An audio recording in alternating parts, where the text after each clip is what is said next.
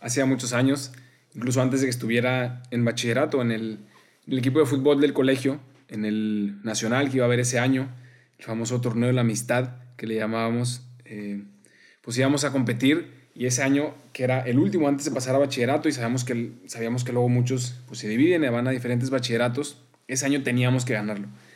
Y estábamos en la fase antes de pasar a la semifinal, y ese partido teníamos que mínimo sacar el empate, porque si no, no pasábamos a la semifinal. Nos estábamos jugando ahí nuestra vida, ¿no? Y además era contra el equipo, ese equipo que, que, que más como rivalidad había, ¿no? Que todos los años nos lo topábamos siempre o en la semifinal o en la final y que ya sabíamos los dos que estábamos esperando nuestro partido de este año. Íbamos perdiendo 2-1 y al hacia el final del partido más una falta entrando al área, entonces toda la polémica de si fue penal o no, al final el árbitro marca penal para nosotros perdiendo 2-1 y nuestro tirador de penales experto estaba lesionado con el hombro dislocado afuera del campo y el profesor decide que lo mete solamente para tirar el penal. Iba a ser la locura, ¿no? El, jugador con el, con el hombro dislocado entonces está preparando para tirar el penal y llega el portero del otro equipo, típico, ahí a mover el balón y hacerle ruido, hacerle ahí, a distraerlo, ponerlo nervioso, lo vas a fallar, lo vas a fallar, y haciendo ahí su show, ¿no? Y entonces llega el de nuestro equipo y agarra el balón y mira los ojos al portero que está enfrente y le dice, no sabes quién soy. ahí, claro, todos nos, burlamos de él como por tres años por ese hecho. El punto fue que le, le dijo eso todo serio, pone el balón, agarra el vuelo, mete el penal y pasamos y quedamos campeones ese año. Pero pues fue la burla de, varios años, ¿no? De ese momento del, del, famoso no sabes quién soy. Y esta experiencia me recordó porque es la pregunta que nos hacemos hoy si, si ven el título del podcast, ¿no? ¿Cómo es Dios? Y podemos imaginarnos que Dios era, en ese caso, como, como este tirador del penal, ¿no? Que nosotros a veces estamos ahí como intentándonos hacer jugar al que sabemos quién es y llega él y nos dice, es que no tienes, no tienes ni idea quizás todavía de quién soy. Y aunque suena un poco dramático, esto fue lo que Jesús le dijo a, una mujer en el Evangelio, cuando se la encontró en el pozo y, y le dice Jesús a esta mujer, dame de beber. Y la mujer le dice, ¿quién eres tú para pedirme a mí de beber? Y entonces le dice Jesús, con una manera quizás un poco más formal, este mismo mensaje. Le dice, si supieras quién soy yo, le dice, no sabes quién soy. Yo te hago la misma pregunta a ti. ¿Sabes tú quién es Dios? ¿Sabes en realidad cómo es Dios? Hoy queremos experiencias. No buscamos solo teoría, la verdad. Es cierto que en la iglesia hay una riqueza increíble en lo que es la experiencia de Dios y de la fe, pero por más bello, verdadero y profundo, termina siendo inaccesible para la mayoría de los que estamos sedientos de Dios. Por eso este podcast te ofrece esta riqueza a través de experiencias, a través de la vida de un seminarista y de las personas con las que se irá encontrando en su camino para enriquecer tu experiencia de Dios.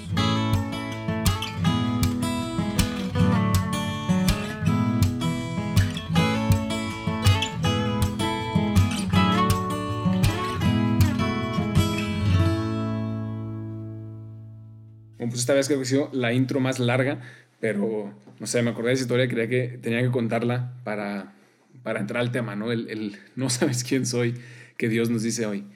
Y, y creo que nos podemos empezar como a entrar en el tema con esa pregunta, ¿no? Tú dices que crees en Dios, pero ¿cómo es ese Dios en el que crees? Y si pudieras responderme en una idea, en un concepto, ¿quién es Dios? ¿Cómo es Dios? Y piensa que miles de personas por miles de años han intentado responder esta pregunta sin tener una certeza completa, ¿no? Imagina que hoy tienes la oportunidad tú de estar un rato con Dios. Tú y Dios, como te lo quieras imaginar. Vamos a decir que puedes tener una llamada por WhatsApp y puedes preguntarle eso a lo que se le ha dedicado siglos y siglos de estudio y de oración, que puedas preguntarle, a ver Dios, dinos la verdad. ¿Quién eres tú? ¿Cómo eres tú? ¿Cómo te defines a ti mismo? ¿Y qué crees que Dios te respondería? Y si tuvieras esa respuesta, ¿qué harías con ella? Incluso, si a alguno le interesa, puedes pausar el, podcast y, pensar un poco en eso. Y luego a ver, comparamos nuestras respuestas a ver quién está más cerca. Y después de, después de pensar, yo también por un tiempo y darle vueltas y darle vueltas, hubo un momento en el que pensé que valía la pena compartirlo, ¿no? Y, al principio me imaginé así como dar un resumen de toda la Biblia y decir, como ese mensaje, no, a ver, en toda la Biblia, ¿qué nos dice Dios de sí mismo? ¿no? ¿Cómo nos responde a esta pregunta? Y me di cuenta que era imposible, nos íbamos a tardar varios años en, hacer todo ese camino. ¿no? Luego dije, bueno, por lo menos al Nuevo Testamento, o por lo menos a los cuatro evangelios. Y vi que en realidad era todavía imposible resumirlo todo en un episodio. Así que decidí al final por lo menos elegir algunos pasajes del Evangelio de San Juan. Y así que, además de responder a esa pregunta, por lo menos al final del, episodio puedes decir que has, que has dado un recorrido, un, un curso del Evangelio de San Juan. Y vamos capítulo por capítulo a ver qué nos dice San Juan de esta pregunta, de él que vivió con él, que le escuchó, que, que estuvo con él en la cruz, que estuvo con él en todos los momentos. ¿Qué nos dice él de, de ese Dios hecho hombre? De, de quién es Dios, de cómo es Dios. Y en el primer capítulo nos dice tres cosas. En primer lugar nos dice que Dios es Dios. Que sí, es lo más básico, pero es lo primero que se nos olvida. Dios es Dios. Dios es creador, es superior. No lo puedes entender, no lo puedes controlar. Dios es Dios y eso hay que saberlo. Y en el Evangelio, en este primer capítulo, Juan lo dice muy claro. En el principio era la palabra, refiriéndose claramente a Jesús. Y la palabra estaba con Dios. Y la palabra era Dios. Todo fue hecho por ella y sin ella nada se hizo. O sea, Dios es Dios, más grande que todo, antes que todo, y de Él todo procede. Y empezamos con esto que parece bastante obvio, pero ya verán lo importante y cómo nos irá revelando mucho de, sí mismo y que también muy a menudo se nos olvida. Y en segundo lugar, en el primer capítulo nos dice que puso su morada entre nosotros. Y esto nos lanza a un misterio grandísimo. Que Dios vino a los suyos, dice San Juan, a nosotros. Que nosotros no somos solo criaturas, sino que somos los suyos, hechos a su imagen, hechos para Él. Dios vino a los suyos y así nos define a nosotros, como los suyos, que le pertenecemos a Él. La palabra se hizo carne y puso su morada entre nosotros. Y ahí vamos sumando, ¿no? Primero, Dios es Dios. Y luego, no deja de ser Dios, pero sin embargo ha puesto su morada entre nosotros. Y ha venido a vivir y a estar, a ser uno con nosotros. Y eso nos lleva ya al tercer punto, ¿no? Dijimos que puso su morada entre nosotros, pero ¿cómo es esta morada? O sea, ¿qué significa? ¿Cómo sería morar o vivir con Dios mismo hecho hombre? Y esa pregunta Dicen que también se la hizo muy probablemente San Juan, pero que además se la preguntó también a Jesús en este primer capítulo. Y le pregunta, Señor, ¿dónde moras? O sea, esa misma pregunta, ¿cómo es, ¿cómo es eso de que tú has puesto tu morada entre nosotros?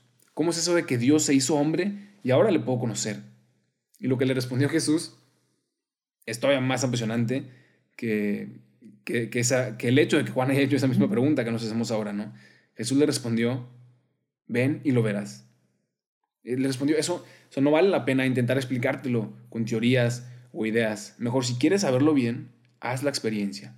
Venid y veréis, le respondió Jesús. Eso es de lo que hablamos justo hace dos semanas, ¿no? De ese expertus potest credere. Solo el que lo ha experimentado sabe lo que es que el verbo se haya hecho carne y que haya puesto su morada entre nosotros. O sea, grandes cosas en este primer capítulo. Así que vamos a un resumen para no, no perder ahí el hilo. En este primer capítulo nos dice que Dios es Dios, que puso su morada entre nosotros y que te invita a hacer la experiencia de conocerle, de que puedes conocerle. Y te dice, ven y lo verás, expertus potes credere. Y conocer a Dios, conocer más a Dios, es en automático conocerte mejor a ti mismo. Y de hecho, va tan relacionado el hecho de que estamos hechos a imagen de Dios y para Dios a tal grado que sin conocerla a Él, en realidad no podemos ni siquiera conocernos a nosotros mismos. Y ese es otro misterio que nos mete en esta gran pregunta, ¿no? Conocer más a Dios es en automático conocerme mejor a mí mismo. Y en, este, en el segundo capítulo nos dice dos cosas. Una de nosotros mismos y una de Dios, que luego se conectan, ¿no? Como habíamos dicho. El contexto de este evangelio Estoy seguro que todos saben que es el de las famosas bodas de Caná. Yo creo que sí. El contexto, pues eso, ¿no? Es una boda, el clímax de la vida de la cultura judía y hoy pues lo podemos entender también. De hecho, en alemán el, concepto de boda se dice Hochzeit. O sea, literalmente significa el momento más alto, el tiempo más alto. O sea, el clímax de la vida, donde todo tiene que ser perfecto, donde todo tiene que estar en orden, todo tiene que estar planeado, y resulta que en ese momento, en este pasaje, se les acabó el vino. O sea, ese es un signo para el pueblo judío. Para nosotros sería quizás un desastre, ¿no? Ah, qué horror, se me acabó el vino. Pero para ellos eso significaba miseria, sería, era desgracia, era todo menos algo bueno para el futuro de ese matrimonio que estaba en su momento tan esperado. Se les acabó el vino. Y eso es lo que nos revela de nosotros mismos, que se nos suele acabar el vino en nuestra búsqueda de felicidad, a veces por más que planeamos, por más que deseamos estar en ese site, en ese, en ese tiempo de clímax de nuestra felicidad, de nuestra autorrealización, resulta que se nos acaba el vino y se nos derrumba nuestra vida cuando algo se sale del control, cuando algo no estaba como lo planeamos, cuando nos damos cuenta que no somos perfectos como pensábamos o como quisiéramos, ¿no? Y este pasaje nos dice que a nosotros, que a la humanidad que tanto buscaba su plenitud y su felicidad, se le acabó el vino. Pero bueno, no se acaba ahí, ¿no? Vamos a terminar con este drama secos, fracasados. Pero ¿qué hace Dios al respecto en este mismo pasaje? Ya sabemos que nos revela de nosotros, pero ¿qué, qué nos revela entonces de Él? ¿Qué hace Dios ante esta realidad que nos revela este capítulo? Y en, pasando ahí al Antiguo Testamento, en el libro de, de Baruch, si no me equivoco, o hay un pasaje en el que dice, hace una comparación, ahora que hablamos del vino, y dice, una vid tendrá mil ramas y cada rama tendrá mil sarmientos, y cada sarmiento tendrá mil uvas, y cada uva va a dar un litro de vino. O sea, puedes imaginarte hacer este ejercicio otra vez y entender, claro, que es un lenguaje simbólico, ¿no? Pero significa eso vino en plenitud, o sea, otra vez, un, una vid, ¿no? Y, y de esas salen mil ramas. Y de cada una de esas mil ramas salen mil sarmientos y de cada uno de esos mil sarmientos salen mil uvas, y de cada uva un litro de vino. Eso, es, eso era un mensaje para el pueblo judío de la promesa de Dios, de su plenitud, de la nueva alianza que tanto hemos hablado. Y eso es lo mismo que hace Jesús en este pasaje. Sabe que estamos secos. Sabe que, que quedamos siempre un poco vacíos después de intentar hacernos felices, de autorrealizarnos. Sabe que se nos acabó el vino y por eso promete vino en abundancia, vino incontable, vino infinito. Por eso dice, he venido para que tengan vida y la tengan en abundancia. Pero ¿cómo sabe Dios qué, qué es lo que realmente me llena? ¿Cómo sabe Dios qué es lo que realmente me hace feliz? Siempre nos preguntamos eso también, ¿no? O sea, ¿por qué tengo que confiar en su plan? ¿Cómo sabe Dios qué es lo mejor para mí? Y eso nos lo responde no este segundo capítulo, sino el tercer y cuarto capítulo. Estos son los capítulos de la nueva vida. El segundo capítulo lo resumimos otra vez, primero en algo que nos revela de nosotros, ¿no? que se nos acabó el vino y todo lo que eso significa. Y luego nos revela también algo de Dios, que vino Él a darnos el vino en abundancia, el vino verdadero. Pero nos preguntamos también si realmente Dios sabe qué es lo que necesito, eh, si realmente eso es verdad, si, si Él sabe realmente qué es lo que me hace feliz a mí. Y el capítulo 3, que nos introduce un poco en este tema, se trata de un intelectual judío mm, llamado Nicodemo, que aunque tenía miedo de lo que pensarían de él sus, amigos judíos intelectuales, algo le llamaba la atención de Jesús a tal grado que fue a medianoche a hacerle una pregunta muy similar a la que nos estamos haciendo en, este episodio, ¿no? Quizás un poco más teológica la pensó él, pero en otras palabras le dijo lo mismo, ¿no? ¿Tú quién eres? ¿Cómo está eso de que, de que vienes de Dios, de que eres realmente Dios? ¿Cómo está eso de que vienes a darnos esta nueva vida, ¿no? Esta vida en abundancia. Y la respuesta de Jesús es clara y nos da aquí el centro de todo este pasaje. Le dice, si no naces de nuevo, no tendrás parte en el reino de los cielos. O sea, si no mueres a ti, a tu intento viejo de darte felicidad a ti mismo, si no mueres a ese fracaso y naces de nuevo, no puedes hacer esta experiencia de mí. No puedes saber quién soy yo, no puedes conocer mi amor, ese vino, esa vida en plenitud de la que tanto has escuchado. Si no naces de nuevo, no podrás tener parte en el reino de los cielos. Eso le responde Jesús. Y la verdad, escuchar esto suena muy bonito, ¿no? Pero en realidad nos deja un poco confundidos a los que no hemos hecho todavía muchos años de estudio en teología. Entonces necesitamos un ejemplo para saber qué significa todo esto, ¿no? Y lo impresionante es que Juan, que escribió el Evangelio, pensó incluso inmediatamente después de ese diálogo con Nicodemo, en el siguiente capítulo nos da un ejemplo perfecto, como más plástico, de todo lo que ahí se explica, ¿no? Y entonces así brincamos del tercero al cuarto capítulo. Y en este cuarto capítulo se va Jesús a un pueblo caminando y va por las afueras y mientras descansaba un poco, nos dice que en un, se sentó ahí en un pozo de agua y se encontró a una mujer. Y en este encuentro, la explicación del diálogo de Nicodemo es perfecta. En este encuentro vemos un ejemplo perfecto del proceso que tiene que recorrer nuestro corazón si quiere descubrir quién es Dios, si quiere responder a esta pregunta. ¿no? Entonces vamos a dividir este encuentro en cuatro momentos.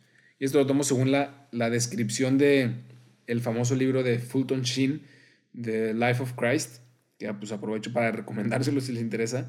Y él describe este pasaje dividiendo este, como este pequeño proceso de conversión de esta mujer en cuatro pasos. En primer lugar, Jesús le pide agua, como ya hemos dicho en la introducción, y la mujer le dice, ¿cómo tú, un judío, me pides agua? Y ahí vemos que la mujer no tiene idea de quién es esa persona con la que está hablando. Todavía no sabe ni quién es ni cómo es. O sea, esa persona Jesús le podría decir, como, como en la introducción este amigo, no sabes quién soy. Como a nosotros, ¿no? Según esta misma pregunta que nos hacemos ahora, ¿quién es Dios? ¿Cómo es Dios? Tampoco tenemos mucha idea al parecer. Entonces sigue el diálogo con esta mujer y Jesús le responde, si supieras. O sea, todavía de una manera como más dramática, ¿no? No le dice, no sabes quién soy, sino que le dice, si supieras quién es el que te pide agua, serías tú el que le pediría a él y él te daría a ti agua viva. O sea, todavía más dura esa respuesta, ¿no? Peor todavía que un no sabes quién soy. Y esta respuesta ya comienza a tocarle el corazón a esta mujer, ¿no? Esa intriga, ese, esa misma pregunta de, entonces, entonces, ¿quién eres? ¿No? Revélame algo de ti mismo. Y entonces ahora le dice Señor, como con un poco más de respeto, ¿no? Le dice, Señor, si eso es verdad, dame de esa agua, para que no tenga que venir yo aquí y sacarla todos los días. Y entonces en realidad todavía no entiende del todo de qué se trata, ¿no? Pero, pero va entrando como un poco de interés en, en quién es esta persona con la que se ha encontrado. Entonces viene ahí un tercer nivel, cuando Jesús le dice, ve y llama a tu marido. Y ella responde, pues yo no, no tengo marido. Y Jesús le dice, pues sí, quizás has dicho bien, eh, es cierto que no tienes marido, pues has tenido cinco y con el que ahora vives no es tu marido. Y después de esto, la samaritana eh, sube ¿no? a este nivel y le dice, veo que eres un profeta. O sea, la samaritana se dio cuenta que este señor que nunca ha visto en su vida, la conoce perfectamente, mejor que a ella misma, y le dice, veo que eres profeta. Entonces hacemos ahora un repaso de estos, los primeros tres niveles. ¿no? Primero le dijo, tú, le habló de tú, ¿no? Un judío. Luego le dice, Señor, y ahora le dice, le reconoce como un profeta. Veo que eres profeta. Y ahí dio un giro completamente la visión que tenía esta mujer de Jesús.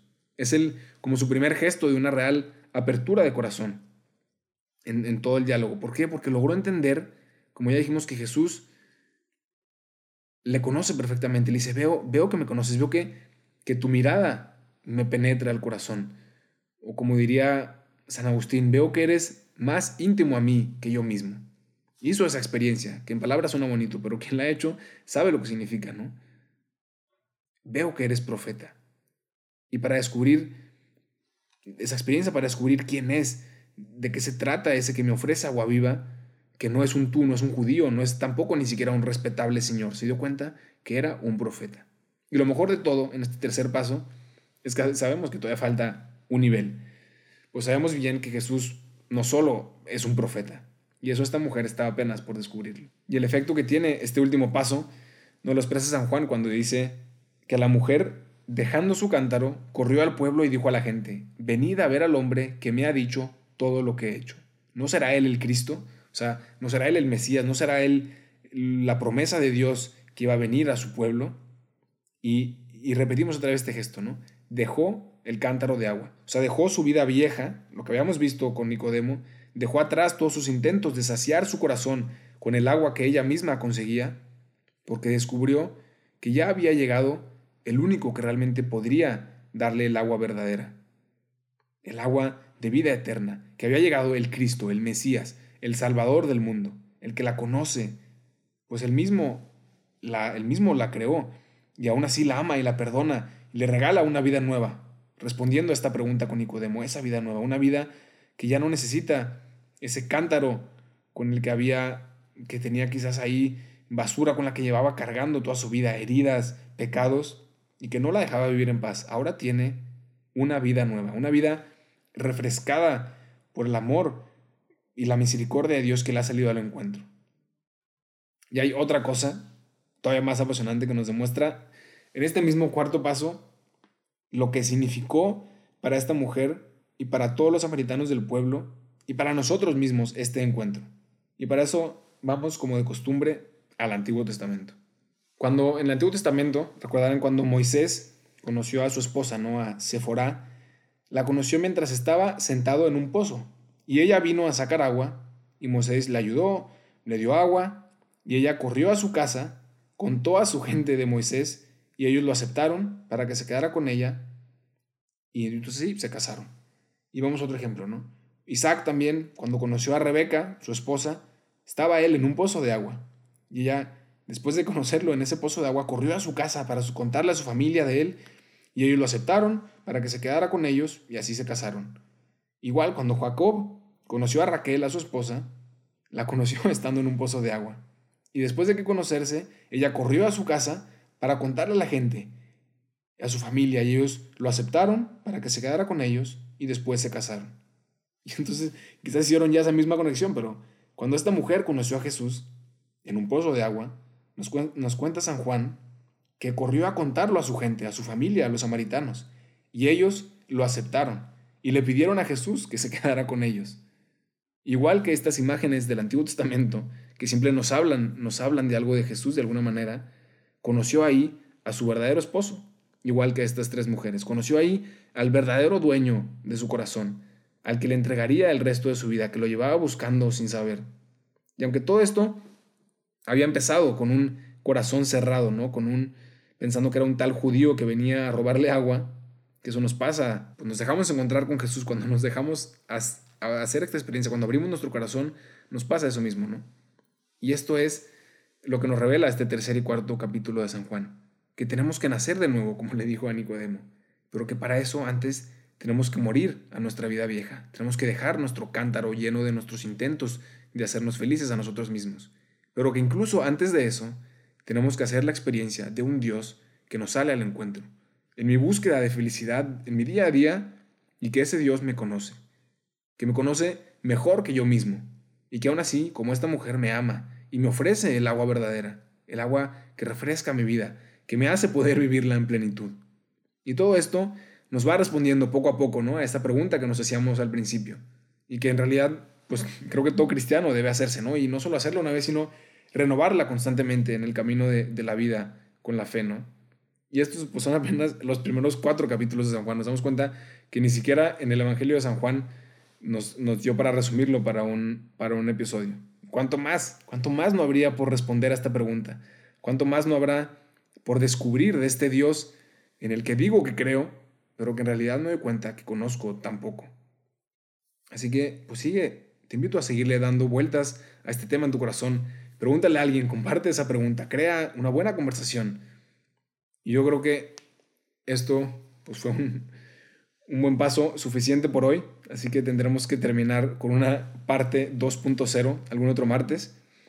Pero por lo pronto no el siguiente, porque ya tengo planeado platicarles de unas muy buenas experiencias que Dios me ha, me ha puesto en estas últimas semanas, trabajando como enfermero en un asilo de ancianos aquí en Alemania. Y pues ya se imaginarán, ¿no? El corona, el ambiente en los hospitales, trabajando de enfermero en un asilo de ancianos, que hay que tener todavía más cuidado. Hay muchas experiencias de todo tipo, ¿no? Duras, enriquecedoras y pues mucho más, pero todo eso lo veremos el siguiente martes.